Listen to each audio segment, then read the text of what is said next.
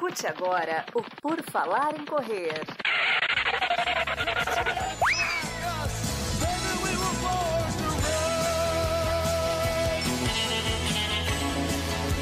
Are you ready to run?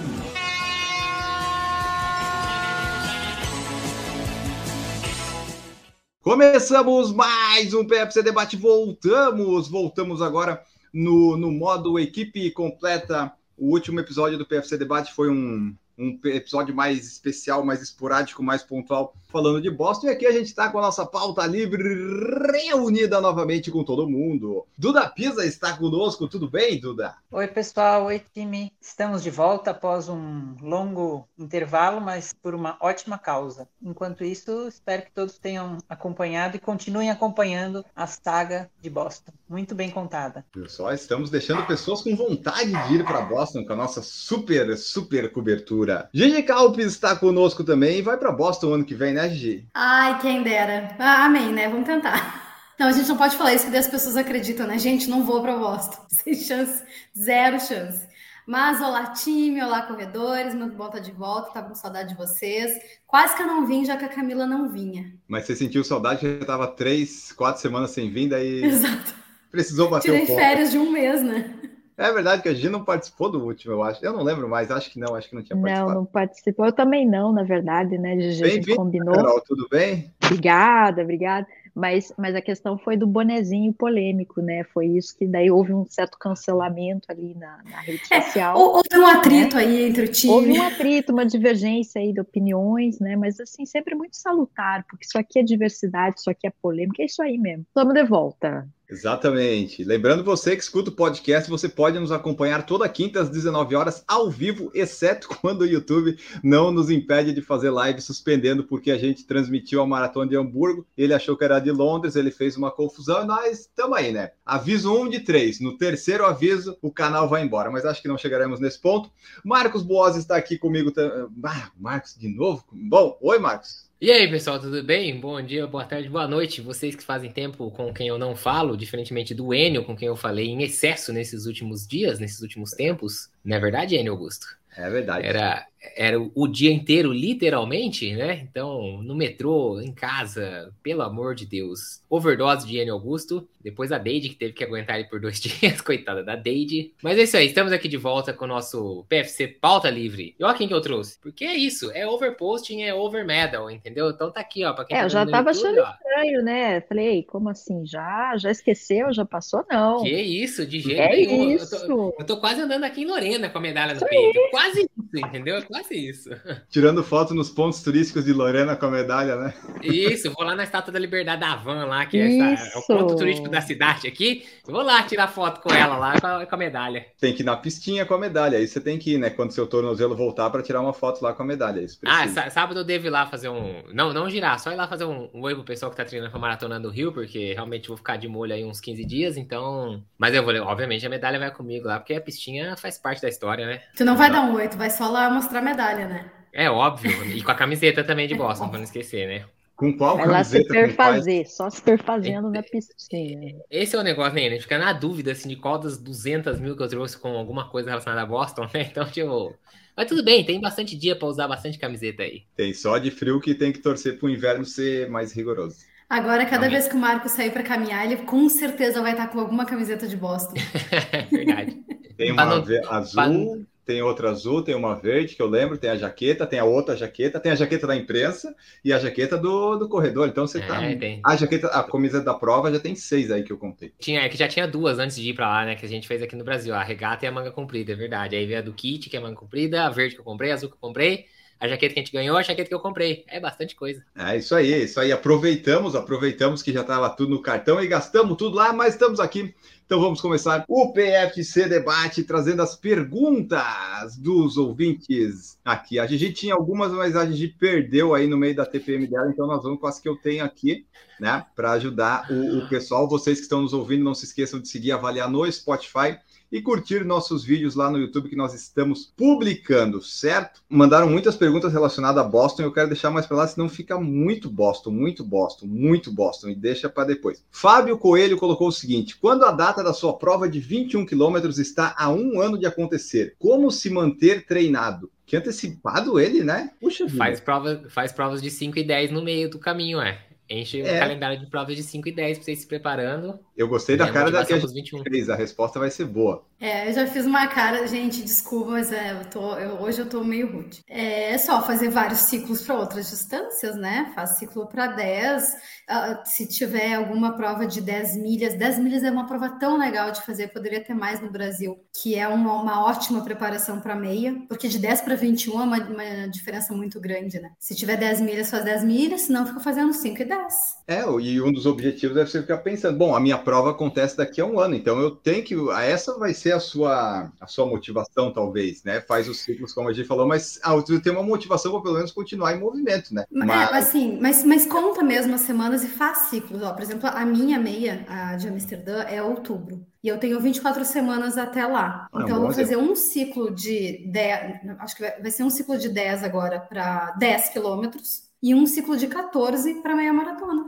Poderia ser 12 12, podia ser 8 e 16, mas vai contando as semanas e dividir para dois, três ciclos. E faz uma pausa, assim? No meu caso, não, porque eu vou fazer 10 e aí recupera bem rapidinho. Mas sim, dá pra fazer, dependendo do, da performance que ele tá, né? Eu vou recuperar rápido, porque eu tô lenta mesmo. Faz tanta diferença assim. Porque assim, é legal a gente colocar um objetivo, um alvo. E a gente fala normalmente, né, os prazos para começar a treinar, depende do objetivo, depende, o eterno depende. Mas para quem corre, não faz diferença assim, sabe, daqui um ano. Não é como, ah, então eu vou esperar. Eu não sei, eu acho meio estranha essa pergunta. Eu não sei se essa pessoa corre ou não. Conhece o cidadão, Enio? não me recordo, não sei se ele é o Fábio que se tornou membro do canal recentemente, mas talvez seja uma prova no exterior que ele tenha se inscrito, daí essa ele sabe que vai fazer de qualquer forma, talvez seja isso. É, mas assim, normalmente, assim, quem já tem o hábito da corrida, já tem o esporte inserido, é, são adaptações que você vai fazendo conforme o- as provas e coisa e tal, mas assim, não entendi muito o porquê dessa pergunta. Tem que continuar correndo, tem que continuar correndo, É. sabe? mas eu gostei muito do seu planejamento, porque eu não sei o que, que eu vou fazer daqui a, a um ano. Ah, Daqui a quatro meses talvez eu saiba, mas prova depois da Maratona de Floripa eu não faço a mínima ideia onde eu estarei. Mas é isso aí, é a, a disciplina, Fábio, a disciplina, a disciplina para se. Tenha- Isso, Uhum. constância. E isso é uma boa, um bom gancho, Ana, porque eu comentei com o Marcos, o nosso podcast ele não é o podcast da motivação. Eu não quero motivar você a correr. Você tem que aprender que Desista, né? disciplina- Se você não tiver motivação. Pode não, desistir. motivação não serve para nada. Você tem que ter disciplina e constância para a sua coisa funcionar. Motivação é para esses perfil do Instagram aí que fica colocando videozinho para te. Aqui a gente não vai te motivar. Aqui a gente vai dizer, tenha disciplina e tenha constância. Senão, não adianta, você vai perder motivado, que nem alguns times mais fracos fazem quando jogam com outros mais fortes. Você pode estar motivado, mas só motivação não adianta de nada. Próxima pergunta do Renato Mata. Boa tarde, vou mandar por DM porque não cabe aqui. Ok, vamos para DM então. Perguntinha para o próximo episódio, que é este. Eu estou correndo, prestem atenção que é uma pergunta longa. Vamos prestar atenção aí, ó. Estou correndo há uns seis meses até agora, fiz três provas de 5 quilômetros. E a primeira vez fiz em 25 e 13, seguindo o método de correr todo dia 5 quilômetros. Porém, hoje em dia o tempo está em torno de 30 minutos e não consigo mais fazer os 5 quilômetros. Sempre acabo variando em correr e caminhar. A maioria dos treinos acaba sendo em esteira. Pelo que eu entendi, ele só fazia 5 e eu acho que ele enjoou de 5 e não percebeu, porque agora ele está correndo e caminhando. Ele não está treinando, né? Ele está correndo. Mas eu não entendi. Ele fez em 25 e depois foi para 30 e agora não, Não, consegue tu- nem tu correr o entendeu, e Duda? caminha. Foi... Foi, foi isso mesmo. É isso mesmo. Entendeu? Ele É regrediu, então? É Ele, ele regrediu. Ele regrediu. é, Talvez ele tenha sido um começo muito empolgado, não sei. É. Não faz É sentido. estranho. Ele tá Mas chamando de método uma, uma coisa que não é, não é. Isso não é um método, tá? Como é que é o nome dele? Que- O o Renato, Enio pede pra Renato gente Mata. pedir pra, pra gente prestar atenção e eu não presto atenção em nada. Renato Mata. Tá matando os Renato, isso agora. não é Ô, um Renato. método. Correr, um objetivo de, de, prova, né? Melhorar numa prova de 5 km, correr 5 km todo dia não é um método. Tá correndo só, você não tá treinando, né? Assim, é muito difícil a gente entrar em overtraining só correndo 5 km por dia. Mas também depende muito da- das tuas características. Então, se tu era sedentário e tu começou a correr 5 km todo dia, eu ainda eu chutaria que é praticamente um overtraining, assim, tu começou a tanto a enjoar de correr quanto a, a piorar mesmo a tua performance, né? Nos treinos. Porque se tu começou a não conseguir mais e a ficar caminhando e correndo, Tu não tá dizendo que tem dor nem nada assim, mas eu chutaria até um overtraining, mesmo sendo bem comum, assim. Mas se tu fosse completamente sedentário, ainda assim o impacto fisiológico de um de 5K todo dia pode ser grande para ti, não sei. E ele fala que faz a maioria das esteiras, então uma alternativa seria vai pra rua, Renato. Vai seguir pelo menos. Já até. até Ah, sim, pessoal que tá ouvindo aqui. o podcast, é, a Gigi ela tá de TPM, então relevem qualquer grosseria que vocês possam achar que ela diga, tá? Desculpa aí, mas indo pra rua ou, ou não, pelo menos pega uma planilha de, de graça aí da internet e vai fazer uma planilha, sabe? Não vai correr 5K todo Corridaforte.com parece que tem, Não, né? é- ok, corridaforte.com tem, mas se quiser pegar qualquer planilha de internet, vai ser melhor do que o treino do que tu está fazendo. Qualquer um. É que ele não tá fazendo um treino, aparentemente, ele tá só se mexendo meia hora por. Antes, me- antes menos, agora 30 minutos. Que não é errado. É. Assim, eu tenho, eu já falei isso, eu tenho uma amiga que corre há mais de 20 anos e ela corre meia hora por dia, todos os dias da vida dela, entendeu? E para ela isso é o suficiente, mas ela não faz prova, ela não tá preocupada com performance. Ela vai lá e faz exercício, assim como tantas pessoas saem para caminhar meia hora, ela sai para correr meia hora. Isso não é um problema em si. É um problema se ele começou completamente sedentário e foi correr 5K todo dia, né? Como eu já falei. Mas se ele também tá querendo performance, aí não faz o menor sentido. É que pela mensagem dele aparenta que ele não está muito satisfeito porque ele fez 25 e 13 na corrida e agora não consegue nem correr o tempo todo, tá intercalando corrida e caminhada. Então e ele o pior é que, é que não é só o fato de correr esse 5K todo dia. Geralmente quem faz isso corre sempre na mesma velocidade. Então talvez ele nem fizesse 5K tipo num ritmo leve todo dia. Ele estava sempre, né, sempre tentando fazer, ah, eu vou tentar baixar hoje, ah, e no outro dia vai tentar baixar de novo e o cara tá sempre tentando, sabe, socar a bota. Não é assim. Então é isso, ó, Renato. Dá uma variada, pega uma planilha, que isso isso vai vai te ajudar assim assim a gente espera, né? Esperamos ter respondido qualquer coisa. Você nos avise aí no, no direct ou comentando no post. Ah, eu até achei ele aqui no achei ele aqui no Strava, achei aqui no Strava. Ele correu ontem 5 km a 6,26 e, e dia 24 5 km a 6,1. Vou colocar aqui mensal, calma aí. Eu- Ah, ele começou a usar há pouco tempo. Ah, aqui ó, monthly, monthly. Agora eu sou bilíngue, né? Ele fez 9,17 9,17 km dia 22 a 7,4. Dia 20 de abril 4,82 a 6,15. Quando ele corre 5 km, ele faz a 6,4. Quando ele vai um pouquinho mais, fica a 7. Ele vai Alguns- sempre no máximo dele, provavelmente. Ou assim, não, talvez não no máximo, mas sempre uma corrida. Eu sou um idiota, em vez de compartilhar a tela aqui, ver se ajuda vocês. Eu achei que tu ia compartilhar. É, então, é, às vezes me falta um cérebro. Aqui, ó. Ontem, yesterday, às 4h20, horário suge- sugestivo que lá em, Bo... lá em Massachusetts é liberada a maconha. Eu fumei muita maconha por tabela. Foi impressionante o cheiro de maconha naquela cidade. Ó, putz, não tem nada aqui. Ah, tem os laps aqui, mas é, não tem Ah, mais. nem, é, nem tem lap, tá. Não tem a parcial? Não, acho que ele nem- ah, usa. não. Vamos É, ver aqui, ó. 4,98, 4,37. 9, aqui, ó. Ele 9,78. correu em Mogi Mirim 9,78. E a 7,47 tem as parciais aqui, ó. Começou forte. Uhum. Começou Depois forte. cansou. Ah, de- deve ter, deve ter alternado com caminhada também. Você quer falar isso? Daí já é o treino dele de corrida É, e caminhada. O já, ó, 6 já cam... 10, o 50. 6 caminhou. Aparece a, a frequência cardíaca dele. Aparece aqui, ó. Aí. Aqui, ó. 180. quando É, daí corre. caminhou, Ah, um Ave. Maria. 180. Nossa, tá o cara tá morrendo, realmente- velho. Ele tá no, É. no firme, Ele tá né? indo no máximo mesmo, é. Você é louco, parceiro. 180 eu já, já desmaiei pro lado já. Você nem os VO2 não consigo meter um 180 assim. Não Ah, corta isso do episódio, não. A gente pode começar a analisar os Vamos- Stravas. É, imagina o cara ver que. Vamos fazer um quadro React de Strava. Se abre os Strava, a gente fica fazendo React ao Reagindo vivo.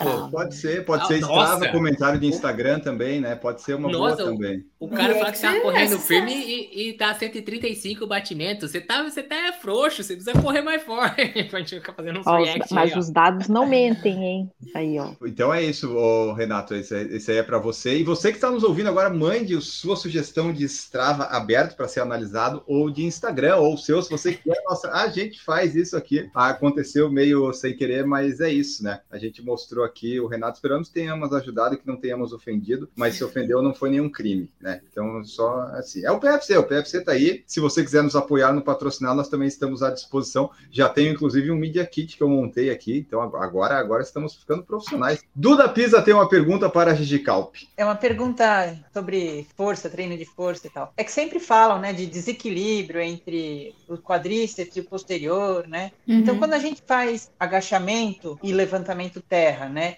Eles Uhum. têm que ter, ter um equilíbrio de carga, a gente tem que pensar nisso de. Não tem que ser igual, né? Ou sei lá, mas Não, tem que ter um equilíbrio. É, assim, eu vou saber te dar uma resposta geral de acordo com repetição máxima, assim. Sim, tem uma relação entre o terra e o agachamento, mas para quem treina força pura, assim, tipo powerlifter, eu sei Ah. que tem uma relação. Aí eu não vou te- saber te dizer se é um ponto alguma coisa, mas, mas tem sim essa relação. Mas, na minha opinião, isso não se aplica na- no treinamento para corrida. A gente usa muito mais a cadeia anterior, né, quadríceps, na corrida. Então, geralmente o corredor tem menos, bem menos força de posterior. Então, a gente deveria treinar mais a cadeia posterior. Para a maioria das pessoas, assim, a gente tem mais desequilíbrio. É, então, tem uma relação, mas eu não vou saber te dizer qual que é e, não- e eu acho que não se aplica para corredor.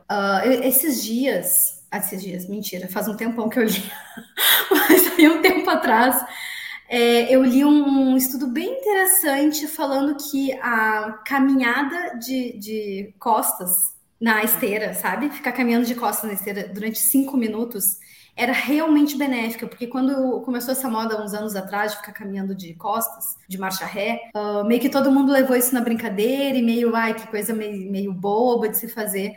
Mas ele mostrava que realmente, pri- principalmente para quem tinha dor no joelho, podia ser bem eficiente para fortalecer a cadeia posterior e evitar dores no joelho. Eu achei bem legal. Eu te diria que, pelo menos é o que eu faço, é eu treino mais cadeia posterior do que cadeia anterior. Eu faço mais exercícios ou mais séries para cadeia É, posterior. na verdade, o remo, quando eu remo, é praticamente assim. Bom, tu sente mais cadeia posterior também, né? Se bem que o remo é muito quadríceps, né? É que Remador pega, é. tem quadríceps deformado até. Eu ia dizer que o remo é muito completo, aí não, não dá para se aplicar isso. Ele é um exercício muito completo. É, não, que eu fico na dúvida quando faz agachamento, faz terra, se teria uma. Ah, não, tô fazendo errado porque tem que ter, sei lá. Mas Eu, eu posso pesquisar, tem uma relação de cargas, mais para powerlifter. Às vezes essa relação, por mais que não seja perfeita, mas essa pergunta da Duda é muito boa, porque hoje eu troquei a série de força, e aí tem agachamento, tem stiff, e aí às vezes você fala assim, será que eu tenho que... é, aí eu comecei a pensar, será que eu tenho que levantar mais carga no agachamento do que no stiff? Acho que sim. Mas qual seria a relação? Aí eu pensei, eu fiz o agachamento com... É, assim, pelo menos, tudo bem que não é pra ser uma conta exata, mas pelo menos pra dar uma base, né, Duda? Que às vezes a gente vai Isso, começar um exercício novo e é, quer, eu fico assim, sempre pensando, falei, será que eu tô forçando mais um e outro, desequilibrando? É, primeira vez que você vai levantar no, no, sei lá, o stiff, pô, nunca fiz. E aí, começa com quanto? Ou então que seja, tipo assim, pode até não ser uma relação entre eles, mas que seja metade do peso corporal. Não, é, um quarto do Hum, peso corporal. Alguma coisa do entendi. tipo assim, pra dar uma base, pelo menos pra ser a primeira vez. Aí você vai lá, coloca aquela carga e tenta fazer. Ah, beleza, foi tranquilo. Aí você vai fazendo os ajustes. Porque às vezes a primeira você fica completamente perdido, né? Tá. Tipo, Eu e vou, eu o vou, bebê deve tá sempre fazendo muito menos, na verdade. eu vou responder isso, mas eu vou responder uma outra coisa. Não é a resposta que vocês querem, tá? Mas é porque no terra e no stiff, no, dead- no romeno também, no deadlift romeno, que é como se fosse um, é muito parecido com o stiff, é o exercício que eu prefiro do que o stiff. Quando a gente está começando a fazer nas, nos, nas primeiras, nos primeiros treinos, nas primeiras sessões de treino, faça com a percepção de esforço de carga leve, porque é um exercício que causa muita dor muscular tardia. Mesmo que a pessoa que está ouvindo não seja corredor, especialmente pra gente, porque a gente não quer perder treino de corrida, faça com carga leve. O agachamento dá para sentir mais, assim, tipo, colocar um.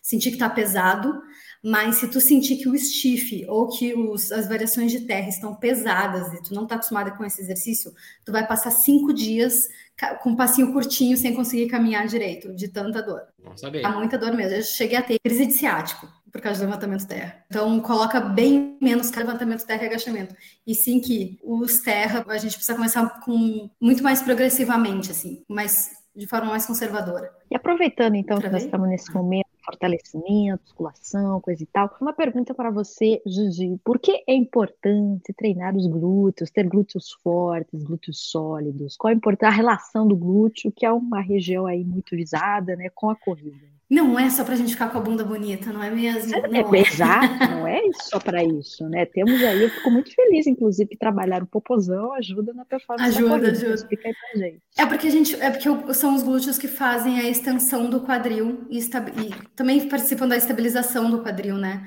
Mas a gente tem a extensão do quadril na corrida. Quando a corrida cresce para trás, a passada cresce para trás, quem está fazendo esse, esse crescimento da perna para trás é o glúteo. Então a gente aumenta a nossa potência de corrida e melhora a biomecânica trabalhando bastante glúteos. E entre homens é difícil de trabalhar, né? Então, porque eles têm um preconceito assim com trabalhar glúteos. Ai, Então, fica aí a nossa ênfase. Meninos corredores, trabalhem glúteos, porque isso Uma legging, ó, uma legging com os glúteos É, e assim, Não. precisa ser quatro apoios. Trabalha o glúteo no agachamento, no terra, ah, step down, step up, nas pontes, elevações pélvicas. Então não precisa ser aquela ah, glúteo com caneleiras. Isso. Não. É que Aliás, esse você- glúteo com calaneleiras acho que é o que menos ajuda. É. Aquilo lá eu acho bizarro. É bom pro, pro Instagram, só pro rio do Instagram, que a, que a influencer está fazendo e coloca uma frase da Bíblia embaixo. Um É que, ô, Enio, é que o problema é que malha, malha, malha glúteo, mas depois chega lá o cara fala, ah, é o glúteo médio. Eu falo, médio não, belo do glúteo aqui, parceiro. Tá muito bem trabalhado. Médio não, senhor, entendeu?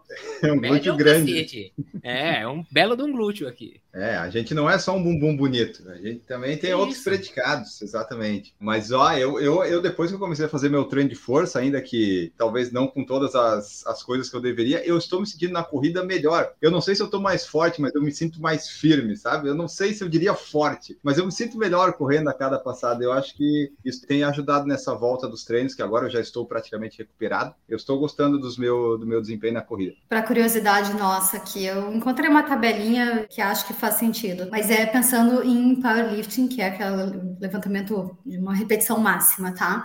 Para um atleta iniciante no powerlifting, ele vai levantar mais ou menos 1,2 peso corporal no agachamento, mas no terra 1,5. Então é essa a relação. Aí eu já não sei É, fazer a então, é por isso matemática entre o terra e o agachamento, relação. tá? É, então, eu tinha ouvido essa relação, eu tinha- eu- isso tinha me chamado a atenção, até por isso que eu perguntei, eu não sabia se estava certo, sei lá. Mas que o terra é mais caro, pouquinho mais. porque eu, eu acho mais difícil o terra. Mas a- o deslocamento de peso é bem menor. Ah, mas Tu, eu, tu desloca Mas eu acho, menos. eu acho, acho É, mas que eu Mas acho tu faz o, tu muscular- faz o back squat ou o front squat, Duda? Back. o- É. aqui, normal. É, ó, Porque o pra front- o front é mais 1.2 difícil, no né? agachamento, bem mais difícil. No agachamento 1.2 e o terra 1,5, mas se tu já fosse intermediário, seria 1,5 agachamento para 2 de terra e avançado 2 de agachamento para 3 vezes o peso corporal no terra. Ou Você é seja- maluco?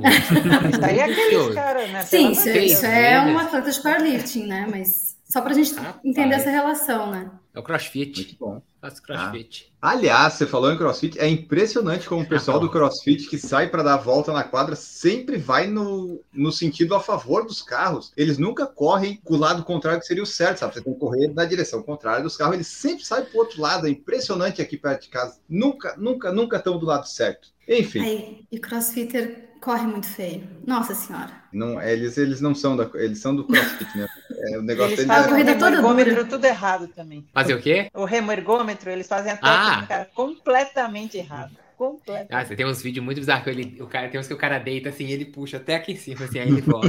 Por Meu Deus, que- eu não, sei, não sei. É que nem, é que nem o kettlebell swing também, que aí é por causa da competição, mas que levanta até o alto o kettlebell, não faz sentido. É que o kettlebell swing vira uma elevação de ombro, né? Tipo, eles não fazem com quadril, tu né? perde Tipo, a potência, vira- né? Tu, Viram uma elevação de ombro. Aqui, é, assim, né? tu Tipo, perde a potência de frontal, quadril é. mesmo. Por isso que eu não sou muito do crossfit. Mas enfim, vamos parar de falar mal, né? Vamos falar bem de alguma coisa. aí. Vamos tentar. Ó, não, vamos falar bem de uma coisa. Por exemplo, eu descobri, eu descobri não, né? Eu redescobri aqui na beira-mar de São José que tinha uma piscina de terra de 200 metros eu nunca dava bola para ela. Mas a partir desse ano eu resolvi dizer, não, tem uma pistinha aqui, ela é de terra, o pessoal meio que ignora ela, ela não é bem tratada, mas dá para correr ali, dá para treinar ritmo. Então, quando eu tô no continente agora, eu sempre vou para lá. Então, a mensagem que fica do coach Enio é valorize as pequenas coisas que você tem, dê bola, olhe, olhe para o lado. Tem uma pista aí, você não precisa ficar nos 6 km da beira-mar no asfalto. Fica na coisinha de terra. São 200 metros, é chato, é horrível, mas você treina ritmo, você treina a cabeça. Eventualmente tem umas crianças brincando ali que atrapalha, mas a, a gente consegue conviver em harmonia. Eu achei legal, depois que eu voltei de Boston, principalmente, putz, eu tenho uma de 200 metros aqui. Não é aquela de 400, né, Marco, que a gente viu que tem tudo, mas, putz, tem ali 200 metros, eu posso fazer meus treinos. Então, eu estou aproveitando essas coisinhas, essas oportunidades. mas é 200 metros circular. Isso, assim, isso. É bem Mas curtinha. Eu acho É, tão mas é pouquinho um 200 bem- metros.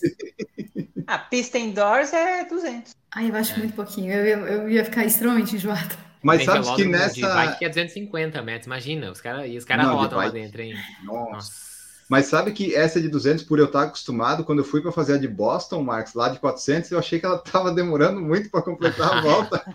ah, a de Boston era engraçada porque ela era achatada. Isso. Tinha o um campo no meio e o campo era um campo de futebol americano, como também campo de futebol, futebol, Tudo. né? Não aquela, não o que eles chamam de futebol, que eles não usam nem o pé nem uma bola, mas eles chamam de futebol. Então tinha todas as medições lá tinha a pistinha pro pessoal saltar. Então o que aconteceu foi que eles alargaram demais o campo e aí a curva ficou muito longa. Então eles tiveram que dar uma encurtada. É, então eles tiveram que dar uma encurtada na reta. Aí, por exemplo, os 100 ah. metros, os 100 metros, tudo bem, os 100 metros já se larga de trás, né, de fora da pista, mas se termina no comecinho da curva seguinte, né? A linha de chegada dos 100 metros estaria na linha que começa a curva, você entrava assim, na primeira curva da pista. Lá não, os 100 metros começava antes e ele continuava, tipo, então assim, tinha duas esticadas, tanto para um lado quanto para o outro, que os 100 metros tinha que passar um pouquinho da curva, porque senão terminaria os 100 metros dentro da curva. E tinha um colchão parte... ainda no final da pista.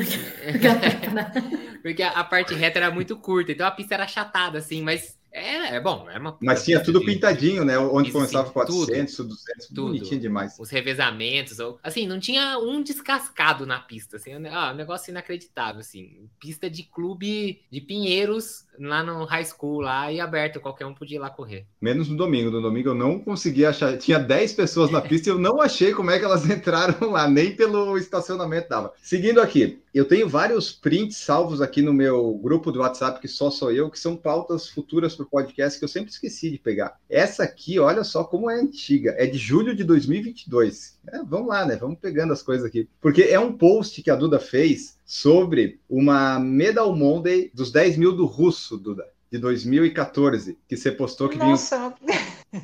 Eu tenho aqui, eu tenho aqui.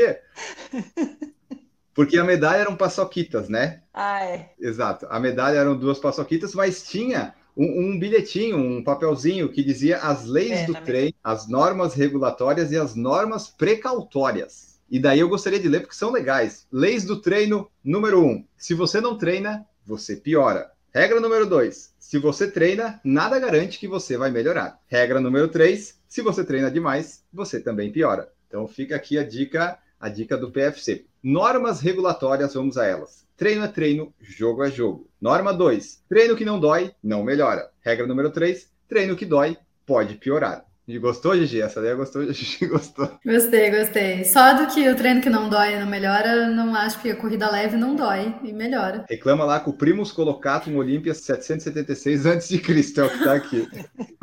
Ó, e a outra é normas precautórias. Norma 1. Se você é jovem, não se torne masoquista. Eu não entendi bem. Se você é vívido, não se machuque. Regra número 3. Dia de muito é véspera de pouco. Olha, olha que profundo isso. Essa é bom para usar na, na bio do Instagram. Quem avisa, amigo é, ouça o seu corpo. Isso a gente sempre fala aqui também. E o quinto é: o preço que se paga pela glória é muito mais alto que qualquer lugar no pódio e a conta chega muito antes do que você imagina. Esse ficou meio longo, mas tá bom aí são as leis dos treinos, as normas regulatórias e as normas precautórias, vindo diretamente do Instagram da Duda, da 10 mil do Russo, de 29 de março de 2015, aqui, CPUSP. Bom, vamos para as outras perguntas que chegaram do Instagram. O Wellington XXL perguntou assim: e o sonho do Sub 3, onde será agora? Essa pergunta é óbvia que é só para o Marcos, porque para nós não tem a mínima possibilidade. Não, o sonho do Sub 3 está lá para 2025. Desculpa, 2024. Nós estamos em 2023. 2024, nós vamos tentar um Sub 3 em 2024, a gente vai retomar isso aí. Esse ano, duas maratonas com muita subida. Não é, não é hora de alimentar falsas esperanças. Tipo, o quase Sub 3 saiu já num esforço muito grande. Precisamos de condições muito próximas das ideais para conseguir brigar de novo por isso. E aí essas provas com essa quantidade de subida que tem, pode até não ser muita subida para muitos corredores, mas para mim é, pelo menos para tentar um tempo desse. Então, esse ano eu já tinha já aceitado que não era um ano para buscar o sub 3, mas ano que vem a gente volta. Quem sabe aí Chicago no final do ano, se tudo der certo, ou sei lá, se for só ter Chicago no final do ano, talvez fazer uma antes para tentar o sub 3, sei lá, vamos, vamos ver. Ainda é muito cedo para pensar nisso, mas esse ano não tem mais plano disso não. E aliás, Marcos Boss, você entrou pro time da Gigi que tá com o tornozelo ruim, né? Tô. Saiu o resultado da ressonância hoje. É um edema ósseo na tíbia e na fíbula. Tem edema nos dois, assim, tipo, na face ali, na, na parte ali de, de, fora. Chegando no maléolo. Mas ligamentos, tendões e, e tudo mais que tem ali. Você tá tudo tá bem. Tudo, tá tudo bem, tudo Diferente condições normais, sem desgaste. Então, só dá um tempinho aí dos impactos aí, vamos dar um tempinho aí da corrida, É, nadar um edema pouco. ósseo tem que dar uma, Tem que É, segurar, uma né? cuidada, porque a, a fase seguinte do edema ósseo é a fratura do estresse. Isso, é. Então, e aí foi, hoje eu fui já no físio, já começamos já a dar uma reforçada ali nos ultrassom da vida, vou segurar a onda, não vou correr por pelo menos mais uns 15 dias, por causa do impacto, e aí vamos trabalhar com muito fortalecimento sem pulos, obviamente, e Não, pula, eu fazendo... recomendo Não muito- Não vai dar uma de Enio, né? Não, sem pulos, sem pulos. É isso, ele falou, ó, o mais importante, vamos, vamos reduzir o impacto, vamos ficar um tempo aí sem correr e vamos avaliar de novo daqui a uns 15 dias. Vamos me ver na piscina de novo, vamos me ver pedalando provavelmente, não sei se na rua ou no rolo, mas corrida por esses dias vou ficar aposentado, pelo menos temporariamente. É bom que dá um descanso, né? Um descanso que talvez você fosse dar, mas agora dá um descanso, mais descanso ainda para o próximo ciclo. É. Acho que também não é ruim. É, e o bom é que assim, como tem bastante tempo para Nova York, né? Então, eu tava até fazendo as contas. Se for pensar em três meses de específico, eu ainda tenho dois meses e meio para começar o específico. Então, Não. dá para pensar em pelo menos mais uns 15 dias, e que já tô há quase, já tô há 10 dias sem correr, que foi desde a prova. Então, se eu pensar em mais uns 15 dias, já vamos chegar perto de um 30, né? De um mês já sem correr, e aí a gente avalia de novo como é que tá. Sem crise, vamos que vamos. É melhor zerar e começar bem o próximo ciclo do que ficar arrastando isso e lá no meio do específico cagar tudo de novo no tornozelo e estragar o ciclo para maratona. Então, vamos, vamos ter paciência agora, que é o mais certo a fazer, mais prudente. É, foi o que eu pensei quando eu tive que parar de correr aqueles 10, 15 dias. Fiquei, ah, quebrei meu ciclo de correr todos os dias, quebrei, mas pelo menos agora eu tô correndo sem dor. Então, tipo, é mais importante é, ma- manter correndo sem dor do que manter correndo todos os dias. Embora agora já esteja sete dias sem parar, né? E é interessante isso, Marcos, que você falou, porque como o corpo humano e a gente fica suportando algumas pequenas dores até concluir o objetivo, né? Que até Boston, Total. ah, tô- tô- aí depois de Boston, passou Boston, ai, não consegui correr porque tem um dor no tornozelo, como assim? Mas Primeiro treino que eu fui fazer, tava. Depois que eu fiz os últimos 15, 20 dias, já tinha um incômodo no tornozelo. Mas eu falei pro fisioterapeuta, ele falou, ó, pode ser desde um, sei lá, uma coisinha nada, pode ser uma fratura por estresse já agora, tipo, e tá muito pequena, você ainda tá conseguindo correr. Eu falei pra ele, eu não vou nem atrás, eu não quero saber o que que é, eu vou correr a prova É. e foda-se. Ele falou, ó, é, fica a seu critério. Eu falei, o que que pode acontecer de pior? Ele falou, se for uma fratura por estresse, terminar de quebrar. A hora que terminar de quebrar, você não vai conseguir mais correr, mas é assim, daí não passa. Eu falei, ah, então nós vamos tentar até a prova. E eu vou correr a prova, eu não vou. Agora, eu tava na semana dos 35, tinha acabado de correr os 35, uma coisa assim. Falei pra ele, agora eu não vou reduzir, vou reduzir naturalmente, que é a hora de reduzir mesmo, mas. Falei, agora eu vou pra prova. Aí, beleza, fui, fiz 28 em cima do tornozelo, fiz 21, fiz a maratona, saí pra correr segunda-feira aqui, um quilômetro, falei, não, tá doendo, vou voltar pra casa. Porque também é outro, já é outra pegada, tipo, não tem mais por que ficar forçando. Agora é hora realmente de tratar, né? Já não fui prudente antes da prova, vamos ser prudente depois da prova. Então, é tipo, beleza, fui lá e fiz o que eu queria fazer, não o que tinha que fazer. O que eu queria fazer, que era fazer a prova. Agora, vamos ter prudência e sossegar o facho agora e deixar recuperar, né? Mas eu também acho que, dado o contexto, não acho que tu foi imprudente. Acho que todo mundo faria exatamente o que tu fez, sabe? Porque também não era uma dor que tava te impedindo Não. de fazer nenhum treino e tal, né? Não, não precisa nem tomar remédio pra fazer os treinos, Exato. entendeu? Tipo, então assim, é, embora também tivesse aberto essa possibilidade, entendeu? mas assim, nem precisou chegar a esse ponto. Tomaria se precisasse, né? Ah, sem dúvida as nenhuma. dicas do PFC. Menos da Claro. Gigi, a Gigi não dá essas dicas. É a Não, nossa, não é a nossa aqui. Então eu falei, não, vambora. Agora, agora vamos, vamos fazer o certo agora, né? Então, sossegar um pouquinho o facho aí. E até que é bom, é que nem ele falou, vamos dar um. Né? A gente gosta de correr, mas não é que a gente é. Ai, não vivo sem corrida. Não, a gente vive sim, fica tranquilo. É aquilo que a gente sempre fala, né? Não dá para minimizar o impacto de uma maratona, ou de vários, ou de vários ciclos de maratona no corpo, né? A gente tem casos de exceção de gente, né, que tá sempre metendo pau, mas assim, em algum momento a conta vem, né? Acho que estava aí nas tuas regras aí, você falou dos que a conta vem. E o que eu acho interessante do, do Marcos, que ele é muito assim, lúcido, né, em relação a tudo isso, porque eu acho que ele, né, inteiro, ele falou, não, tô no meu objetivo, tá uma dor aceitável, tô conseguindo fazer, não, não vai se colocar em risco pra, enfim, sair bem na fita, né, e às vezes eu acho que existe, assim, algumas pessoas que começam a apostar muito alto nessa coisa, não, vamos, vamos, vamos aumentar, vamos dobrando a meta, vamos fazendo, e aí depois acontecem coisas indesejadas, então acho que é legal esse depoimento, essa partilha de experiências aí pro pessoal, para vocês entenderem que não precisa ficar socando a bota sem parar o tempo todo, né? E até é bom, né? Depois da maratona, foi na melhor hora. O melhor Uhum. que poderia acontecer. Descansar depois da maratona. Que até é uma coisa que recomenda, né? É, tipo, é aquela história, né? Ainda bem que assim, a dor começou já no final do pico do ciclo, já. Então, tipo, já tinha batido lá em cima, já tava começando a reduzir. Então, assim, meio que naturalmente já houve uma redução de volume. Ah, o ideal seria ter reduzido ainda mais. Tudo bem, naquela hora eu falei, não, não vou reduzir. Diferente do que aconteceu quando eu tava treinando pra Berlim, que aí foi quando a gente tava na crescente. E aí, aí estragou o ciclo inteiro. Então, aqui ainda deu a sorte, que nem você falou, dos males o menor. Aconteceu num momento que deu pra conciliar e tocar normal, não mexi em nada nos treinos. E aí, beleza. Doeu, obviamente que depois da maratona tava mais dolorido, mas já, já regrediu já do que tava nos dias seguintes. E agora é tratar, ter paciência e ficar pronto pra fazer o próximo ciclo legalzinho também. E, e vamos que é bom, falar não? que teve vitamina K, né, Marcos? Vitamina Kip, Kipchoge, com benção no ombrinho. Benção no Né, ombro, sorrisinho. Tudo isso aí, pô, alimenta, né, a parte mais emocional da experiência. Então, acho que teve esse detalhe aí também importante Que- que- trazer aqui. Keep my friend, eu vou lá em Nova Keep York, falou, eu vou chamar ele pra um café até, porque ó, já tirei foto, já peguei autógrafo, já é Não, fez vou, tro- pergunta numa coletiva de imprensa. Vou, vou, Pare. vou trocar o WhatsApp com ele na próxima, você vai ver só.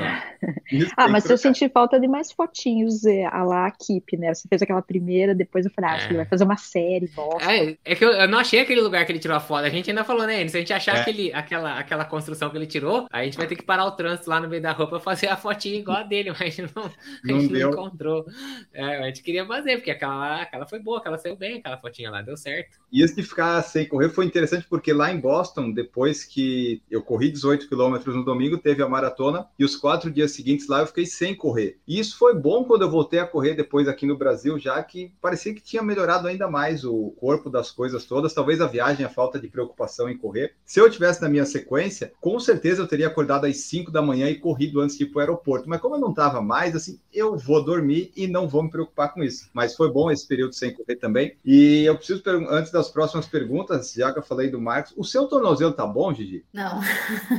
Ele deu uma melhorada, mas eu vou ter que dar uma de Marcos e ir no físio pra tratar. Mas o seu não é edema, né? O seu tem coisa pior. Tem, tem coisa pior. Mas é, na verdade é que como agora ele fica mais instável, é, ele exige mais de todas as estruturas, assim, né? Entendi. Mas Ó, tá, vamos... tá dando pra eu correr levinho. Eu só não consigo fazer treino de velocidade, treino mais forte não rola. Mas nem queremos, né, Gigi? Não, Ah, tá não, a gente só quer correr, correr leve. Vamos para as próximas perguntas. Vamos ver aqui. Marco Ostrovski. Ficariam em hotel perto da largada em Boston, perto da Muvuca? Valeria a pena o custo? Ó, depende do, do quanto você tem. Eu acho que ficar perto da Boston Street é o melhor local para você ficar para a maratona de Boston, mas tem um custo. Aí tem que ver se você tem esse valor para pagar esse custo, que é caro. É, assim, eu ele tinha reservado, quando eu ia, em 2020, eu tinha reservado um que era do lado da largada. É isso que ele falou. Ele perguntou na largada, né, Enio? Se É, valeria a pena. é. Ah, desculpa. É, mas ele falou largada. perto da Muvuca, que não tem Muvuca na largada. Ah, tem, são 30 mil pessoas numa cidadezinha de, sei lá, 15, 20 mil habitantes. É uma muvuca, a cidade triplica de população praticamente. Assim, mas elas vão todas de ônibus, né?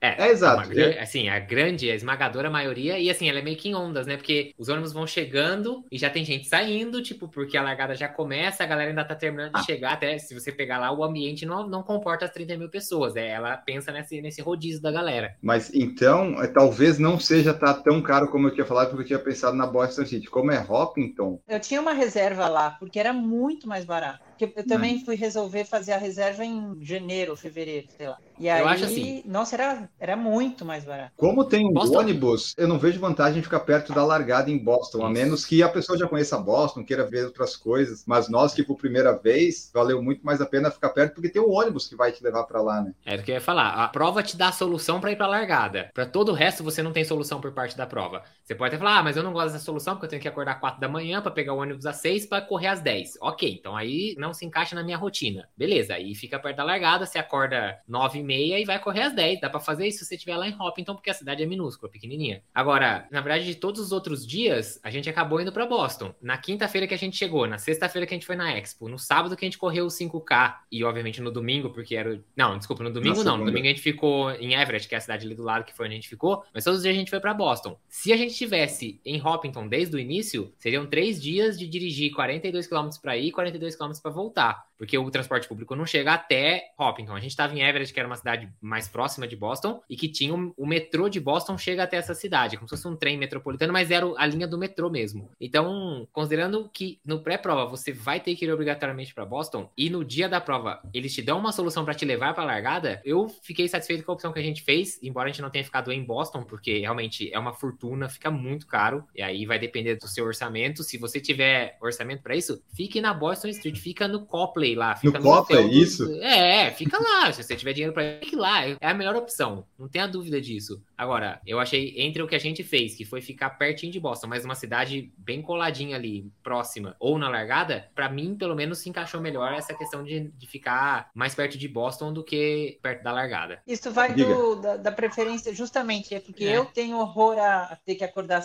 Eu fico muito ansiosa, então acordar horas antes, ficar no ônibus, aquilo me dá. Meu sonho é ficar o mais próximo de largada, assim se isso não se encaixa na rotina para você, se você, se você não gosta, para você se faz mal para você para correr, então realmente procure ficar próximo da largada porque é muito ruim. Isso sem dúvida nenhuma. A gente acordou quatro e pouquinho da manhã para poder comer alguma coisa, inclusive. Aí saímos, pegamos o carro, fomos até a estação de metrô para pegar o metrô, chegar em Boston seis da manhã, deixar as coisas no guarda-volume, pegar o ônibus às 15 para 7, chegar em Hopton quase 8 da manhã, ficar esperando lá até as nove e meia e aí, 9 e meia, ir pra largada e largar às 10. Então, 6 horas acordado para você começar a correr. Realmente não é, não é o mais cômodo. Tipo, e geralmente a gente não treina isso. Agora, não faça major. A dica é essa. Não é não faça major. Minha dica é o contrário. Faça major, mas talvez abaixe um pouco a expectativa. Embora, sei lá, eu vejo tanta gente tendo sucesso na Major que eu acho que é mais frescura minha do que a galera. É muita gente tendo ótimos tempos nas Majors, tipo, mesmo tendo que fazer todo esse, esse rolê prévio da maratona. Mas então acho que é realmente coisa bem pessoal. Olha, eu tava olhando aqui, Hobbiton tem 16 mil habitantes. Então, então. dobra a população da cidade no, no Triplica, né? Porque vai para 46 mil, né? Ah, Troca 30 mil pessoas, então Quase triplica a população da cidade. É verdade. Então tá aí. E deixa eu ver aqui o que mais. O Renato Chicawa perguntou assim: ó, vamos na contramão, o que não é legal, bom em Boston? Aí eu não sei se ele tá falando da cidade ou da prova, mas da prova em si, eu só não gostei da parte da localização de encontrar pessoas. Eu achei mal divulgado onde seria, é. os staffs, claro, né, são voluntários, alguns não sabiam dizer onde é que era o Copley Plaza, que é o maior hotel que existe no, na Boston Street. Então eu achei ruim essa parte de encontrar os familiares naquela como é que é? Friendly Zone. Family Meeting Zone. Então, isso aí eu achei que ficou mal indicado. Na prova seria essa minha única restrição. Eles fecharam tudo lá perto, porque ok, tem que fechar e tal. Essa seria a minha única coisa ruim que eu vi na prova. A Natália foi nessa meeting zone para tentar encontrar o PC quando a gente tinha perdido dele, e ela falou que lá também era muito mal sinalizado. Placas pequenas, com escrito só de um lado, né? Sei lá, acho que era letras A, B, C, uma coisa assim. Então só tinha escrito de um lado, então quando você tava do outro lado da placa, você não via qual era aquela área, e era uma rua que estava interditada para ser isso. Por exemplo, eles podiam usar os parques que estavam logo ali na frente e fazer isso num espaço aberto, com placas grandes. Londres é assim, você termina a prova, depois você vai lá, é uma área gigantesca, umas placas imensas com as letras, realmente isso poderia ser melhor. E assim, a hidratação é muito bem feita, tá? Tem posto de hidratação a cada 3 km no máximo. A hidratação, primeiro, todas as hidratações tem Gatorade e água, todas. Desde o primeiro posto de hidratação já tem Gatorade. E é Gatorade, Gatorade, Gatorade, depois água, água, água, tudo na sua direita. Depois repete isso na sua esquerda. Então o afunilamento da prova não é tão exagerado, porque só tá em mesa de um lado e depois você tem mesa do outro. Isso é muito bom, mas toda hidratação é feita em copinhos daquele de papel aberto. Eu sei que tem o papo da natureza, sustentabilidade, tá, tá, mas contra. o copo, copo, aberto é uma bosta. Pronto, falei, é isso mesmo. O copo aberto é muito ruim, porque assim, a hora que você pega o copo, ele tá cheio d'água, e você, no primeiro passo você dá um banho, a hora você pega o copo, os caras colocaram um fundinho de água, aí você toma um golinho e você fala, pô, agora já passou, não peguei mais ah Eu acho que a hidratação é muito boa, é, é excessiva até. Mas o copo aberto de papel é uma bosta. Pronto, falei, é isso aí, vamos estragar o mundo com copos de plástico com tampa e garrafinhas e tal. Ele perguntou pra falar as coisas que não são legais, mas eu tenho que falar as coisas que são, porque assim, na Boston Street, no horário de pico, meio-dia, uma hora andando lá, eu filmando com o meu celular sem medo nenhum. E se eu fizesse isso no centro de Floripa ou São Paulo, eu já eu não tiro nem no bolso, né? Lá na Boston eu tava assim, fazendo, gravando com o Marcos, sem problema nenhum. E o que eu notei, a faixa de segurança lá funciona muito melhor que aqui, pelo menos na minha pequena amostra. Eu pisava na faixa, o carro lá longe já diminuía e parava. Aqui no Brasil, eu piso na faixa, ele acelera para passar logo para daí um pedestre passar. Então eu tive essa experiência muito boa com a faixa de segurança lá em Boston e Everett. Funcionou muito bem. De resto, a prova muito bem organizada, muito bem, muito bem pensada. É, né? Como eles conseguem deslocar tudo é, é bem pensado mesmo. E por fim, vamos ver aqui a última pergunta é do Renato Chikawa também, que ele colocou. De um modo bem geral, quanto custa correr Boston? Aéreo, hospedagem e inscrição? Vamos transformar em dólar. E daí ele... Não, de, ah, de modo bem geral, foi 5 mil de passagem, Reais, 5.500 reais, é, 5.500 reais e de volta. A inscrição acho que é quase 300 dólares. Então põe mais 1.500 reais aí só de inscrição, dá 5.500 com 1.500 dá 7. E a gente, é que a gente dividiu uma casa lá em Everett. A hospedagem, você pode gastar o que a gente gastou. A gente ficou 5 dias e custou 2 mil reais para cada um. Ou você pode ficar em Boston e gastar 10 por 5 dias. Então, assim, no nosso caso, dividindo a casa em 4, ficou 2 mil reais por 5 dias. Então, 7.500, 9.500. Aí, obviamente, tem alimentação, que você não tem como passar 5 dias sem comer nada na rua ou coisa do tipo. Reserve pelo menos uns eu diria que entre 100 e 150 dólares por dia. Então, por 5 dias, mais 750. Eu diria que não vai sair menos do que uns 12. Eu diria entre 12 e 15 mil reais para você pensar numa viagem de 5 a 6 dias com a prova no meio, sem estripulias, hein? Sem trocar telefone, sem comprar relógio, É. sem, sem arregaçar na feira, sem comprar tênis novo. Eu tô falando assim, vou para Boston, corro e volto pro Brasil. Eu diria entre 12 e 15 mil reais. 2 a 3 mil dólares, então, mais ou menos. Nesse esquema que a gente ficou, longe de- mais longe da Sim. cidade. Ah, tem o carro alugado. É, é, vai ser, é, vai ser uns 15, 16, é isso mesmo. É, no 12 não vai dar, não. Tá mais ou menos esse custo aí, o Renato. O Renato vai fazer índice em Porto Alegre, né? Ele já tá pensando no, no ano que vem. Mas com planejamento, parcelando bastante a passagem, a hospedagem, você já chega lá com tudo certo e leve o já o seu dinheiro no cartão, que agora dá para levar, ficar no celular, mas leve o cartão, porque nos Estados Unidos, incrivelmente, as maquininhas não não funcionam o contactless, é uma bosta, você tem que passar o swipe ainda, sabe? Passar com a tarja. Que horror, que arcaico isso. Ah, e claro, tem que falar, Marcos, na, na imigração, a moça perguntou, por qual companhia você tá vindo fazer aqui? Daí eu falei, I am my company. eu tô no canal do YouTube. E ela liberou, aí passamos. Mas tu arriscou, né, Enio? Porque se ela tivesse entendido que tu foi pra trabalhar, tu arriscou demais. Ah, eu falei que a gente veio assi- assistir participar da Maratona de Boston, né? Eu não lembro exatamente quais termos eu usei, É, porque... Sim, se tu te coloca muito como um profissional que tá indo produzir conteúdo, tu pode ser enquadrado em que seria visto de trabalho, entendeu? Porque eles Ah, são super entendi. sérios em relação a isso. É, mas é que Vai ela não essa tem que linha. trabalhar numa empresa lá, né? Tipo, aí acho que isso que dá uma amenizada, porque assim, não é que ele tá indo, por exemplo, ah, eu vou fazer um trabalho na, sei lá, CNN aqui dos Estados Unidos. Eu sou uma empresa brasileira e vim aqui fazer um trabalho. Então acho que por isso que meio que, ah, beleza, não é trabalho porque ele não vai receber dos Estados Unidos, entendeu? Não sim, é. sim. O recebimento dele não vai É, ser nos faz Estados sentido. Unidos. Eu Ah, Mas eu não arriscaria nada. Com Ah, essas coisas total, nos é. Estados Unidos eu não Eu arriscaria não levei nada. nem dinheiro. Era mais fácil ele ter falado, vim assistir a maratona de Boston, né? Tipo, é isso, vim assistir, sou turista, vim turistar, assistir a maratona, pronto. Mas quando fala em maratona, sempre, ele sempre, pelo menos nas duas vezes que eu passei na migração, fala de corrida de maratona, sempre deu certo com os carinha da alfândega. Mas então é isso, pessoal. Esse foi nosso PAC, de- PAC debate. Alguém quer acrescentar mais alguma coisa antes de acabarmos? Tá tudo certo, então tá. Então não se esqueça de seguir, de avaliar no Spotify, de deixar seu comentário, dizer o que você não gostou, o que você gostou, suas dúvidas, mensagens, perguntas, mande para nós que a gente vai te responder. Então tchau Duda, tchau Gigi, tchau Ana, tchau Marcos, tchau Enio, vamos embora. Tchau para todo mundo. Tchau! Tchau! Tchau. Produção por Falar em Correr, podcast multimídia.